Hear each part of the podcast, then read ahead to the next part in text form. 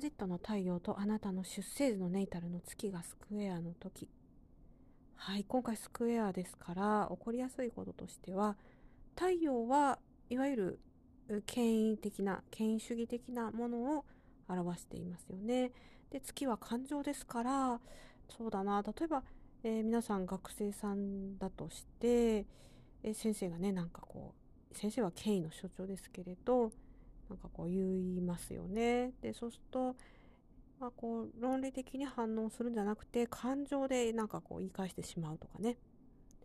そういう形になるとうまくまとまるものもまとまらないですよね。それから仕事でも一緒ですね。あなたのこう上司、権威ですよね。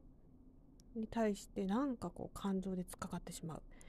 結果としてうまくいきにくいですよね。そういった形でこのトランジット表現されることが多いと思います。ですから、まあ、これね問題が起こっちゃってからああそういえばこのトランジットだったかって気づく感じになるかもしれないんですけれどなるべく感情だけじゃなくてねきちんとこ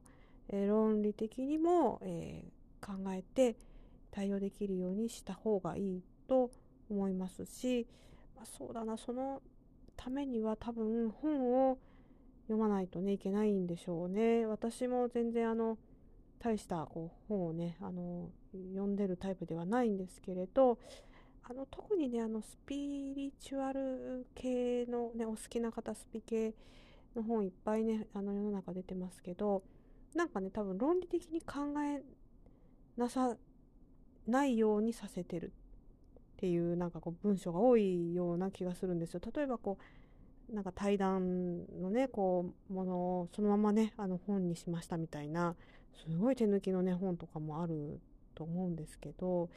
ぱりこうなんかこうきちっとこう遂行してねこう本に仕立てたっていうのとは全然違いますよね。ですから、ま、なるべく全然違うねあのジャンルの本とかを